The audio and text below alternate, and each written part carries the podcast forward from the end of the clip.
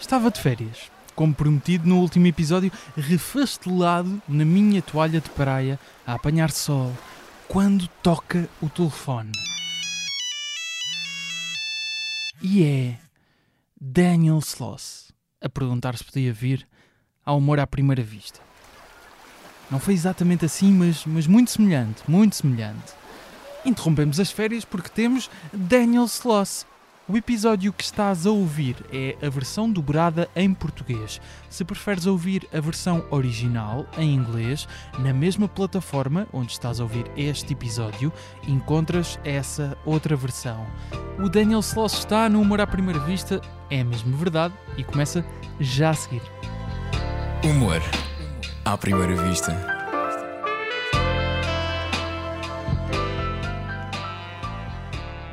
O Daniel Sloss é um comediante escocês de 32 anos, mas já desde os 17 que faz stand-up comedy.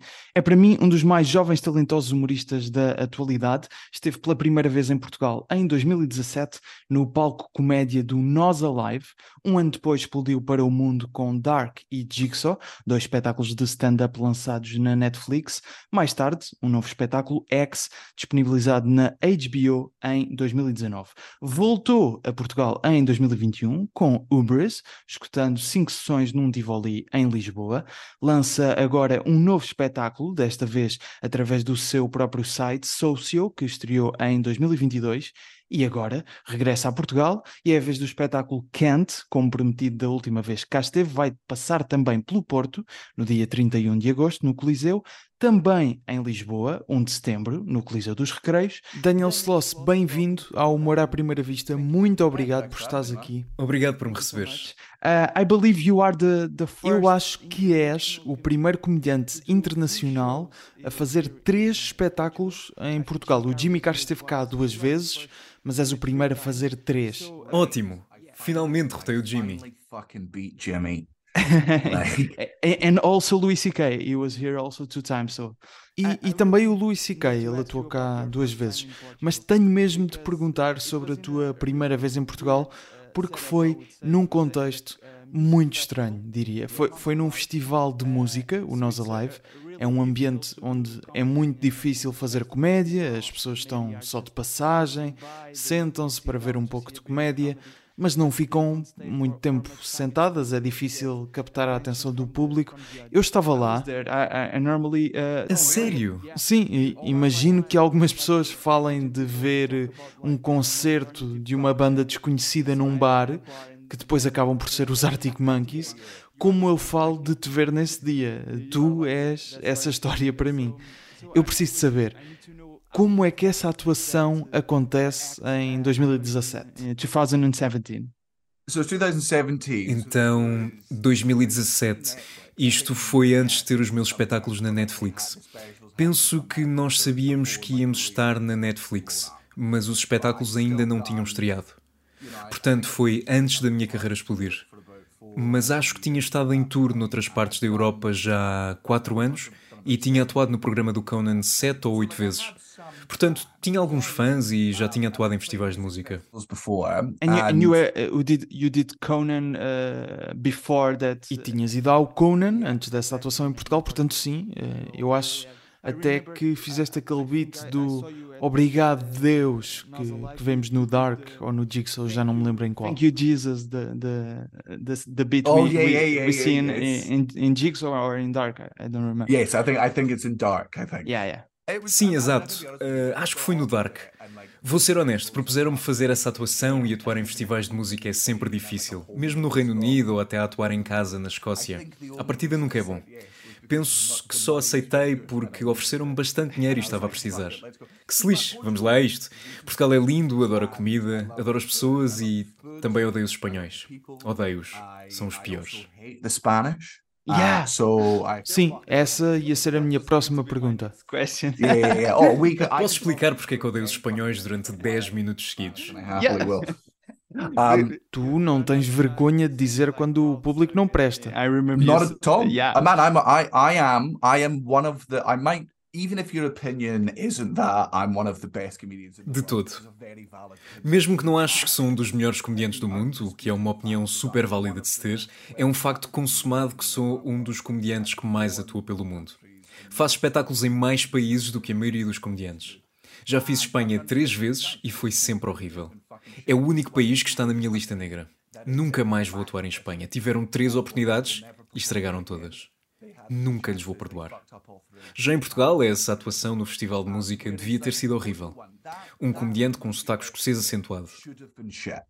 Somebody with a thick accent doing comedy yeah. to an audience that's listening And you were to it. The only, e eras o único comediante a atuar em inglês, o resto era tudo portugueses. Yeah, yeah, yeah. But, you know, I, I, I've known for a while, even pre-Netflix, my fans are Uh, weird and very supportive. and, Exato, mas já sabia mesmo antes da Netflix que os meus fãs são estranhos e apoiam muito e vão ver as minhas atuações a sítios estranhos pelo mundo. Em Portugal, achava que ia ter 50 pessoas com metade a perceber só português e ia morrer no buraco que cavei. Só que quando entrei em palco, tinha talvez umas 150, 200 pessoas e a maioria parecia entender-me. Foi mesmo divertido. Normalmente não fico nervoso antes de atuações porque acho que é uma perda de tempo, mas foi das poucas vezes em que percebi que havia fatores que não conseguia controlar.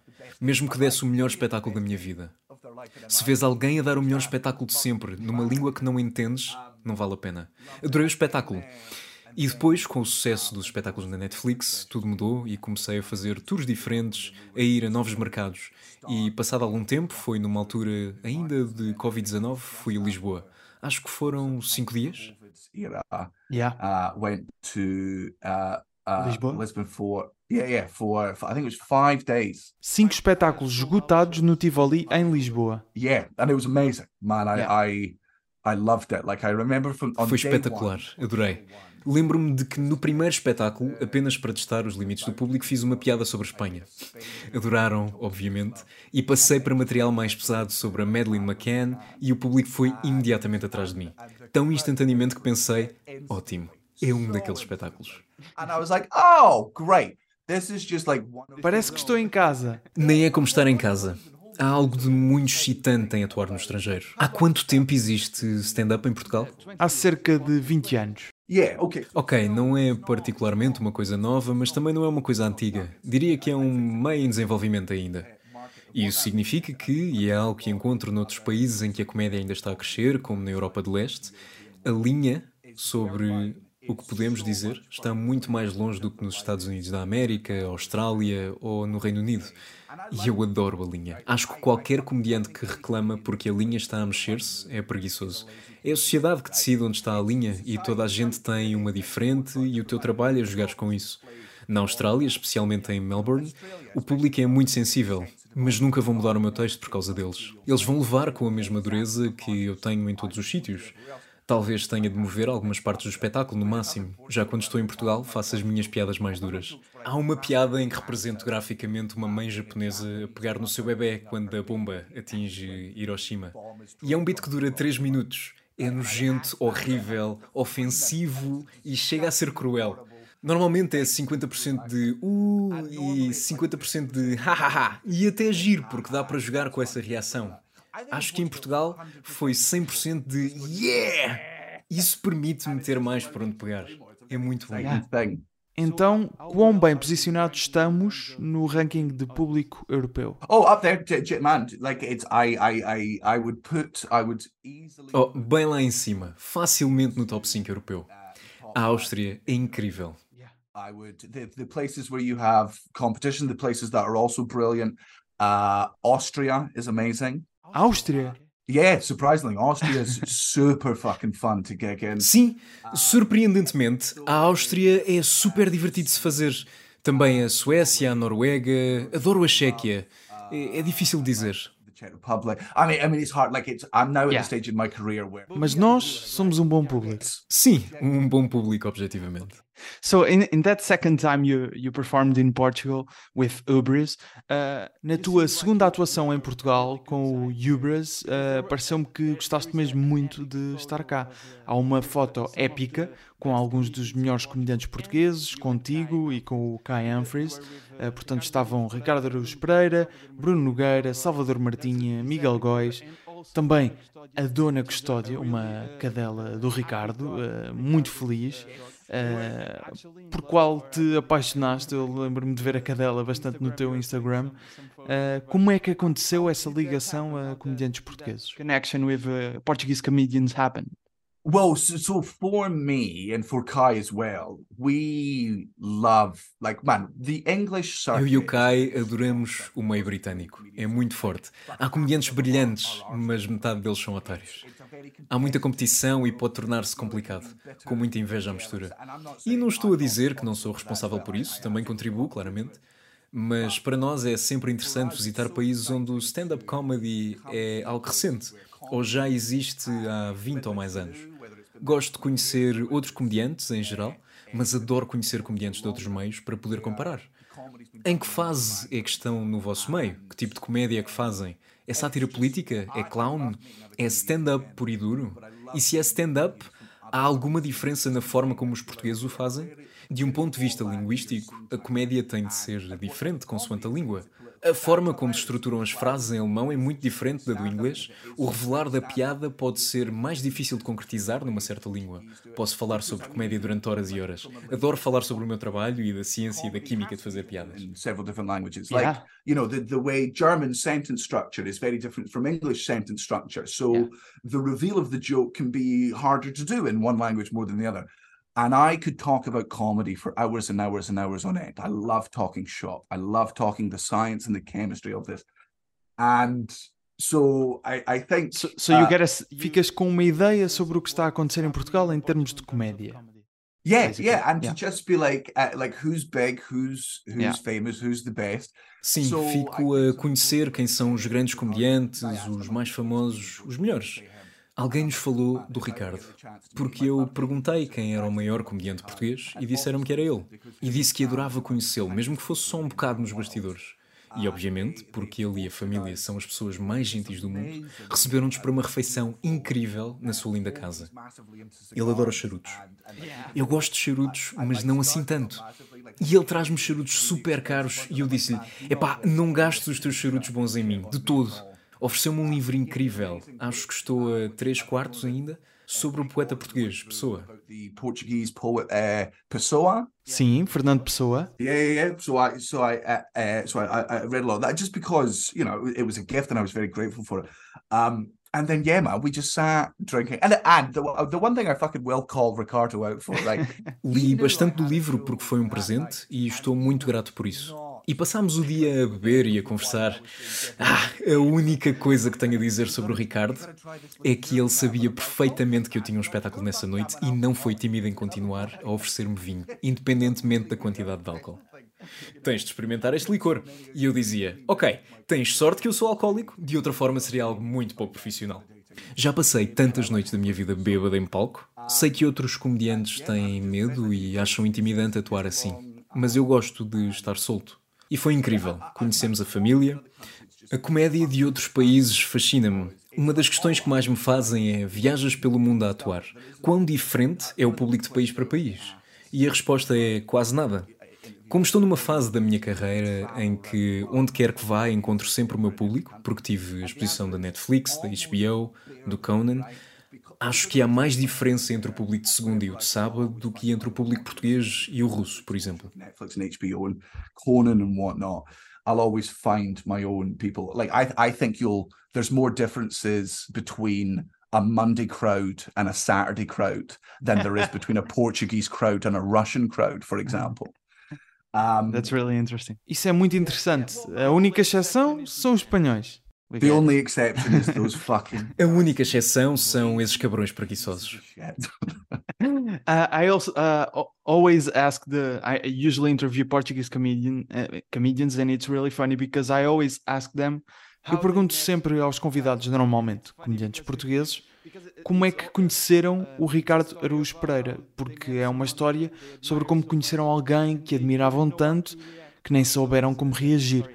Tens alguma história semelhante com um comediante? Or uh, someone you yeah. admire from the, the comedy scene that you got like yes. starstruck? Yeah, absolutely. Well, first of all, I will say this about uh, meeting Ricardo. Como é que conheceste o Ricardo? Espera. The sec the second I met him, even though... Eh, sim, primeiro tenho de dizer isto sobre conhecer o Ricardo. Assim que o conheci, apesar de nunca o ter visto a fazer stand-up, porque é tudo em português e nunca vi o programa dele, só pela forma como ele se comportava, pela forma como falava e pelo quão inteligente é numa conversa, estive sentado durante 20 minutos a pensar: ele é melhor stand-up comedian do que eu. Não consigo confirmar essa informação, mas apenas pela forma como ele se comporta e fala. Enquanto conversava com ele, pensei: estou a conversar com o Colbert português. Este é o Trevor Noah português. E eu estou aqui sentado a fazer as minhas piadas estúpidas sobre pilas e a falar sobre erva. um, he, he, doesn't do stand Ele agora não faz stand-up. Diz que tem receio. He's afraid. I don't think he would. I, I think he would. I think he. I think he would smash it. Like I, I, just, you know, that that sort of brain. He's and he's got that intelligent brain that Trevor yeah. Noah. Acho que ele seria incrível. Ele tem aquele cérebro inteligente como Trevor Noah e qualquer outro apresentador de late night shows nos Estados Unidos. Ainda fica atarantado quando encontro Conan O'Brien. Apesar de já termos estado juntos umas 12 vezes, quando nos encontramos, ele encoraja-me muito e sempre que refere que gosta do meu trabalho, o meu cérebro automaticamente pensa: seu mentiroso, só estás a dizer isso para me fazer sentir bem. E estou consciente, pela ajuda que ele deu à minha carreira, que gosta muito da minha comédia. Mas continua a ser muito estranho acreditar nisso.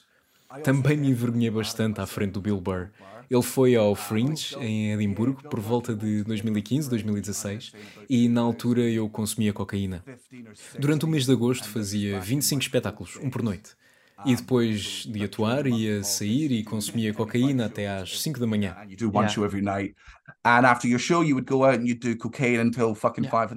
Estamos em agosto, mas não estás a fazer isso este ano, certo? No, no, no, no. I'm, a, I'm a dad now. I'm a yeah. boring piece of shit. não, não. Agora sou pai, sou uma pessoa muito aborrecida. Portanto, fui ver o Bill Burr. Claro que não consumi antes de ir para o espetáculo porque não sou um membro horrível do público. Vi o Bill a partir tudo e depois fui beber com amigos a uma festa, mas estava num dos bares mais pesados e o Bill Burr estava lá. Alguém nos apresentou e eu estava super consciente de que já levava um avanço e não queria ser chato e falar demasiado com ele. Ele perguntou se eu sabia de algum sítio onde podia apanhar um táxi. Eu disse que levava até um e no caminho até ao táxi Acho que ele não diz uma palavra sequer. Chegamos ao táxi, ele diz obrigado, até à próxima e entra no táxi. No dia a seguir acordo e apercebo-me de que consegui, num espaço de 10 minutos, que o meu ídolo na comédia não tenha qualquer tipo de respeito por mim. Absolutely no fucking respect for me. Mas o Bill Burr sabia que fazias comédia. Acho que sim, acho que sim. Isto foi antes de lançar os espetáculos na Netflix, mas apresentaram-nos explicando que eu fazia comédia. Mas acho que ele não conhecia o meu trabalho. Também abri uns espetáculos para o Dave Chappelle em São Francisco. For Dave Chappelle in San Francisco. Yeah. Uau, isso deve ser incrível. Well, so I was I was I was in LA at the time. I was booked to do a weekend at the San Francisco Punchline from Thursday to Sunday. And then I get a message on the Wednesday before Bem, eu estava em Los Angeles na altura. Tinha marcado um fim de semana de atuações no Punchline em São Francisco. Ia atuar de quinta-feira a domingo. Recebo uma mensagem na quarta-feira, antes de apanhar o voo, a dizer: o Dave Chappelle decidiu que quer fazer dois espetáculos na sexta-feira no Punchline. Obviamente que vamos avançar, mas o Dave Chappelle vai reembolsar as pessoas pelos bilhetes para os espetáculos que vão ser cancelados e vai pagar-te como se tivesse escutado o espaço. Portanto, não perdes dinheiro. E se calhar até ganhas. Porque na altura eu não estava sequer a escutar o punchline. E o chapéu também te dá a possibilidade de abrir o espetáculo dele, se quiseres.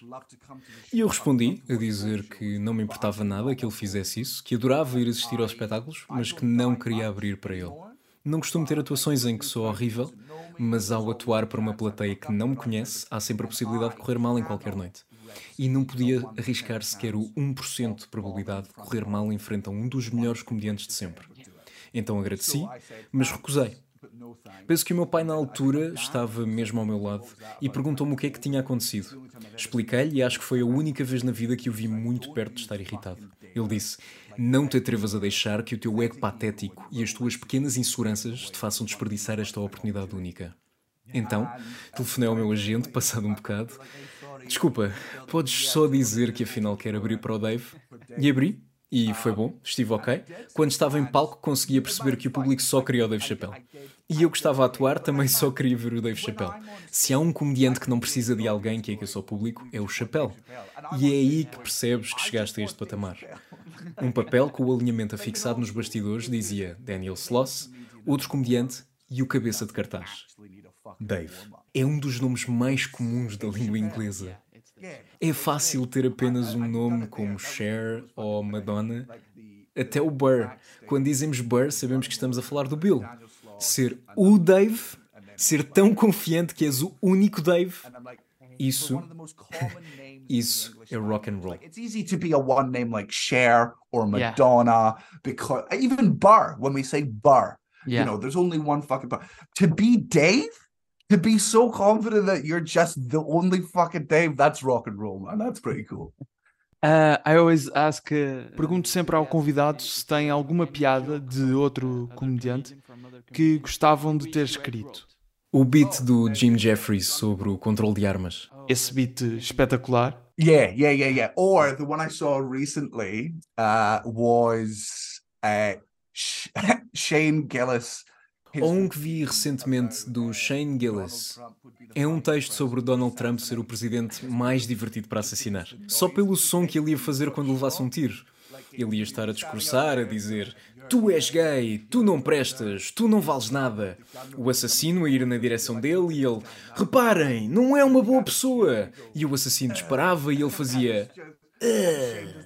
E o Shane faz este som tão engraçado e é uma imitação tão boa do Trump. E depois, acho que algo crucial na comédia é que tens que insultar os dois lados do espectro político. Podes ser de esquerda, de direita ou de centro. A tua responsabilidade como comediante é atacar tudo, todos os lados. E portanto, no final desta piada, ele diz: E o Joe Biden, acho que é o único presidente que podíamos assassinar com um murro. Vais ter com ele e dizes: Como é que está, senhor presidente? BAM! President that you could uh, assassinate with a punch. Just walking up, walking up, how you doing, Mr. President? Blam!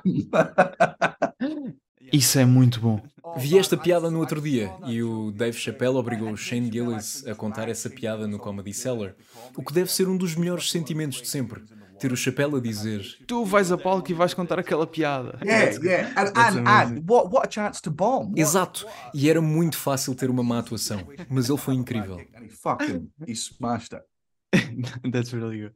I, I, I wasn't going to talk about the. Muito bom. Eu não ia mencionar a situação dos divórcios com o teu espetáculo Jigsaw porque já foi amplamente abordada, mas encontrei um, um, facto muito interessante, porque basicamente no Jigsaw fala sobre relações, sobre como as pessoas preferem estar numa relação tóxica uh, a estar sozinhos, e esse beat levou a 250 mil divórcios, pelo menos. Divorces, I think. Uh, at least. Oh, não, não. Uh, foram 300 mil relações que acabaram e acho que estamos perto de 400 divórcios. Oh, ok, ok, ok. And, uh, ah, ok, ok. Eu não sou nenhum cientista de dados, mas estive a verificar os censos e as estatísticas sobre a população portuguesa e em 2021, foram os dados mais recentes que encontrei, em Portugal, por cada 100 casamentos, houve 60 divórcios. Achas que é por isto que te amamos tanto, Daniel? Love you so much, Daniel. Oh God. Um, I mean, I mean, Meu Deus, talvez. É possível. Não sou arrogante o suficiente para dizer que causei alguns desses números. Acho que o Jigsaw, tal como o Dark, foram um espetáculo que escrevi sobre algo que me irritava muito na altura. Tinha saído de uma relação tóxica com uma mulher horrível e era palpável o alívio quando tudo acabou. E pensei que não podia ser a única pessoa que passou por isto. Estavas a expulsar os teus demónios. Yes, yeah, yeah, yeah. and the thing is, you you never, you know, as comedians, we never get to choose how people Sim, e como comediantes, nós nunca conseguimos decidir como é que as pessoas vão consumir a nossa arte. E isto é um facto para todas as artes. É impossível decidir quanto é que algo que criaste vai significar para uma pessoa e de que forma é que ela o interpreta. Nunca esperei que o Jigsaw tivesse este impacto. Achava que as críticas iam ser todas homem branco, que se julga melhor do que os outros, queixa-se sobre ex-namorada branca, sexismo, tudo isso. E o que aconteceu, na verdade, foi que cheguei a mulheres, homens, gays, todo tipo de pessoas. A pessoa mais nova que terminou a relação, depois de ver o espetáculo, tinha 13 anos. Houve uma rapariga de 18 anos que me trouxe os papéis de divórcio dos pais para eu assinar. E o pai dela foi com ela e agradeceu-me. Disse que foi a melhor coisa que lhe aconteceu. Um... E depois do espetáculo em Portugal, alguém te revelou que se tinha separado por causa do Jigsaw? Because of, of Jigsaw? Não? Yeah, yeah, yeah, em Portugal? Yeah, sim, sim. Em Portugal acho que foram dois divórcios e muitas relações que terminaram. Yeah. Boa, algumas destas estatísticas são por causa de ti. Uh, yeah, yes, some of them. A very small amount, but I absolutely. Sim, uma pequeníssima parte, sim. Eu reforço isto. O Jigsaw nunca fez uma relação saudável terminar. Esse não é o poder do espetáculo. Os meus pais já viram o espetáculo 50 vezes e ainda estão juntos e apaixonados. Há muitos casais que assistiram ao Jigsaw juntos e acharam que tudo o que disse é verdade e ainda assim amam-se. Apenas não falo tanto desses casais porque não é tão divertido. I just tend not to talk about that much because it's not. Yeah, I, I, I want to ask you about the, something I, I heard you said on, uh, on the Good One podcast a, uh, a couple of years ago. Quero perguntar sobre algo que te ouvi dizer no podcast Good One há uns anos. Tu falas do Dark, do Jigsaw e do X porque têm mais ou menos a mesma estrutura. Disseste que aconteceu encontrares algo que querias dizer entre as piadas que querias contar e depois desses espetáculos uh, querias uh, algo que fosse apenas boas piadas, sem uma mensagem ou uma coisa do género. O X já foi lançado há quatro anos. Neste momento, sentes expressão em voltar a ter um espetáculo como esses? Ou queres até voltar a essa estrutura de espetáculo? Porque a verdade é que foram uh, espetáculos aclamados por todo o mundo. Like you said, widely uh, applauded. Uh, yeah, um, worldwide. so so uh, hubris was very much just like me, sort of cleansing myself of like that. O Hubris era eu a tentar limpar-me desses espetáculos e a querer fazer apenas stand-up. E no final de contas gostei muito do Hubris durante grande parte da tour, o que é estranho, porque há sempre um ponto de saturação. No fim da tour, eu odeio todos os meus espetáculos. Sei que os fãs ficam desapontados quando ouvem isto, mas eu nunca na vida, em situação alguma, vou voltar a ver o X. Nunca, nem um clipe de 90 segundos daquela merda. Porque me leva de volta a um período em que não estava feliz. O Hubris foi divertido, estava a gostar e tenho, tenho de contar uma história. Em Portugal, no final do primeiro espetáculo, a primeira pessoa que foi ter comigo disse: Este é o teu espetáculo mais fraco. Eu gosto do teu trabalho, ainda assim foi bom, mas foi um pouco. Meh. E isso magoou-me durante 10, 15 minutos. Toda a gente está a pedir fotos e na minha cabeça ecoa este comentário. Bebo um bocado, fumo e chego à conclusão de que cada pessoa tem direito à sua opinião. A comédia é a forma de arte mais subjetiva do mundo. E eu percebo o ponto dele. Se a expectativa dele era que eu passasse uma mensagem e suba palco e sou só um idiota a contar piadas, imagino que seja desapontante. Mas está tudo bem. O meu objetivo não era dar um sentido claro ao espetáculo. Demorei um bocado a superar esta questão, mas agora estou completamente resolvido. Há pessoas que ainda me dizem que não gostaram desse espetáculo. Há tantos comediantes que eles podiam ir apreciar. Eu fico bem. There are so many other comedians for you to enjoy. Like yeah. I, you know, I, will be good. Uh, this show um, is pretty much just the yeah, same. Kent, I mean, sim, o Kent vai em que direção?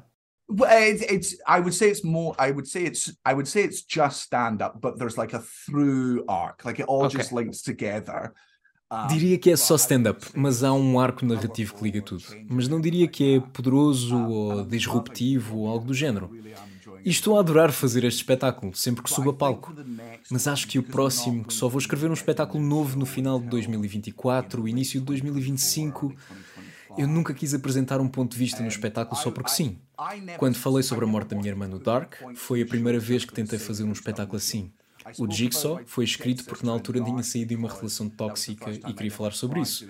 O Socio Jigsaw was written after a time when I was uh, got that breakup, and I want to talk about that. Then Socio, which was actually the, the one yeah. after that, que está disponível no teu site. On my website, it kind of had a through arc and it kind of had a little point at the end, but not massively. And then obviously X, the show about rape and sexual assault, had this very big point at the end. Um, but that's because I was writing the show X, and it wasn't going to be anything. Uh, it was just going to be stand up, and then my one of my old friends sexually assaulted my friend, and uh, in like the April, May of that year before the Fringe. Sim, tinha uma espécie de arco narrativo e no fim tinha um certo ponto de vista, mas não muito carregado. E obviamente o ex sobre violação e agressão sexual tinha uma grande mensagem no final. Isso só aconteceu porque estava a escrever o espetáculo, não ia ser nada disso. Era só stand-up. E uma das minhas amigas foi agredida sexualmente por um amigo meu, em abril ou maio, antes do Fringe. E comecei a escrever sobre essa história em junho ou julho e acabou por se tornar o ex. Não era a minha intenção inicial. Neste momento, eu tenho um tema que de facto quero abordar. Sei que o meu próximo espetáculo vai ser sobre vícios, porque eu só consigo falar sobre aquilo em que penso e no que é importante para mim no momento. Isto só é uma surpresa para mim, mas há três anos apercebi-me de que era viciado em drogas. É só marihuana, não é cocaína, não é heroína nem speed. E marihuana é uma droga tão secante para ser viciado. É como ser racista contra finlandeses. Quem é que quer saber? Racismo é mau, mas contra os finlandeses o que é que interessa? Ser viciado em drogas é mau. Ser viciado em marihuana, burro. Fuma menos, seu pequenino wannabe Snoop Dogg. Ser viciado em erva é mesmo muito difícil. Não tenho qualquer controle sobre isso. Agora que sou pai, estou a crescer e a tornar-me mais responsável e tenho que superar este vício. E quero abordar isto em palco, porque somos todos viciados em alguma coisa.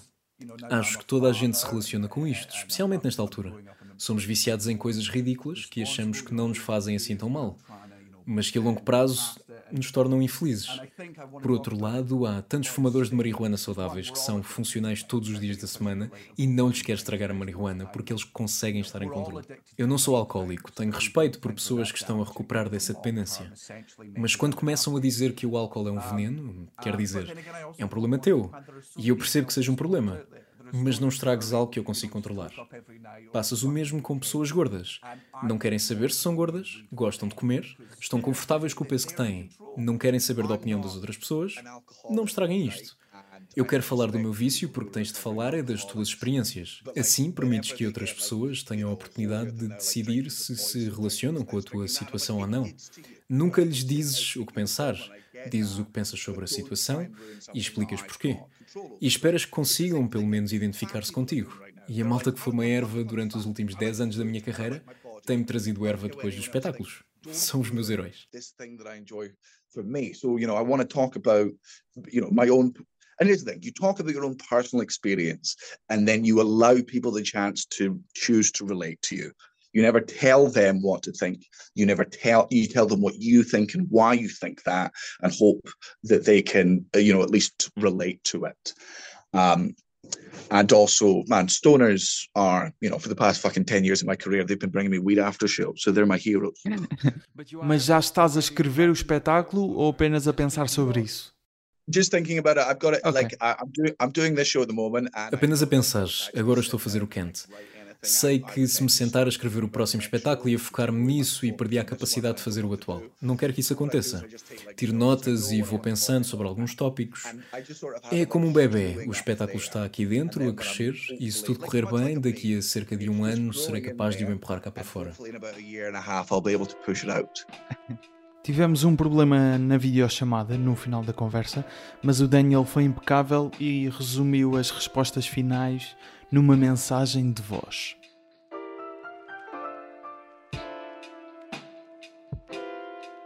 Fringe uh, está a acontecer neste momento em Edimburgo, uh, na Escócia, de onde és natural. É o maior uh, festival de artes do mundo. A comédia é uma parte muito importante.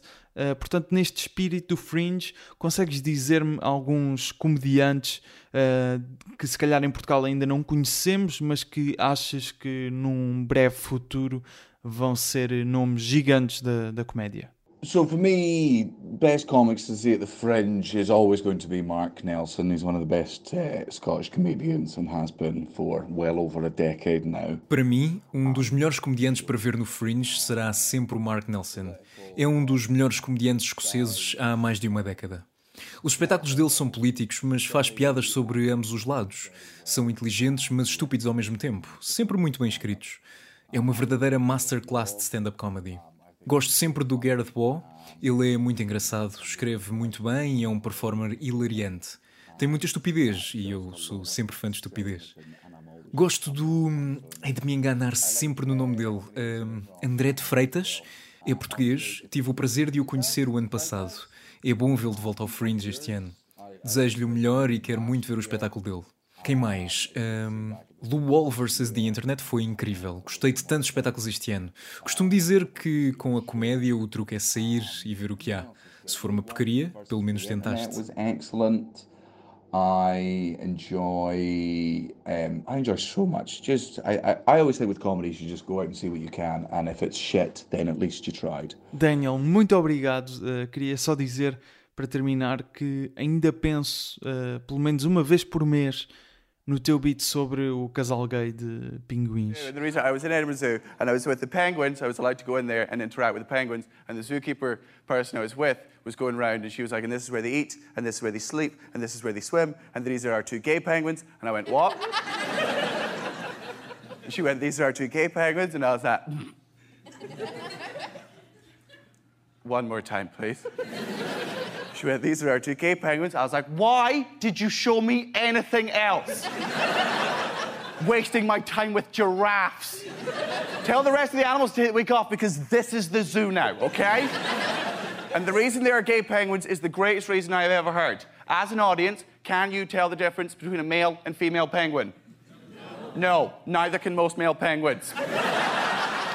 Não sei se tens algum update sobre essa história. Um, I actually have an update on the gay penguins, which is a very sad update. So if you enjoyed the gay penguin story, I urge you to stop listening right now. Eu tenho uma atualização muito triste sobre o casal gay de pinguins. Se gostaram dessa história, encorajo-os a parar de ouvir imediatamente. Depois de ter contado a história sobre o casal gay de pinguins do Zoo de Edimburgo, no Conan, o beat ficou viral. O Zoo de Edimburgo entrou em contato comigo e agradeceu-me por ter falado bem do Zoo acharam o vídeo hilariante. Convidaram-me a regressar e estar com os pinguins. Conversei com uma das tratadoras e sucede que um dos pinguins morreu e logo no dia seguinte o parceiro seguiu em frente e tornou-se heterossexual. É o pior final de sempre para esta história. Não é nada bom para a narrativa. Era suposto ser um beat pró-gay, a demonstrar que é algo natural, comum, que não há nada de errado em ser gay. Deve ser celebrado. No entanto, sinto que agora os intolerantes vão pegar nesta história e dizer que a cura para a homossexualidade é simplesmente matar um dos membros do casal. E não é de todo. Homossexuais não se tornam heterossexuais se o parceiro morrer. Não se tornam. Quase certeza que não. Uh, though, though now I feel like all the bigots are going to be like, so it turns out the cure for gayness is to just kill one of them, and that is not, not it. Not it. Gay people will not go straight if their partner dies. Um, they, they won't. They almost definitely won't. O Daniel Sloss está no Instagram em Daniel Sloss, eu em Gustavo Rito Carvalho, o podcast em humoraprimeiravista.podcast com certos em vídeo das entrevistas, passem por lá. Estou também no TikTok com certos em vídeo das entrevistas em Gustavo Rito Carvalho. As ilustrações são do Nuno Amaral, os jingles do Ruben de Freitas e do Luís Batista, com vozes do Rui Mirama e do Tiago Filipe. E atenção, o Tiago Filipe desta vez deu também voz ao Daniel Sloss, versão portuguesa. Que bela voz, Tiago, muito obrigado. Há mais episódios para ouvir nas plataformas de podcasts. Já agora aceitamos reviews, estejam à vontade, deliciem-se. Com agosto já a decorrer, desta vez é que fazemos mesmo uma pausa no podcast. Desta vez é que é. Mas regresso em breve. Até um dia.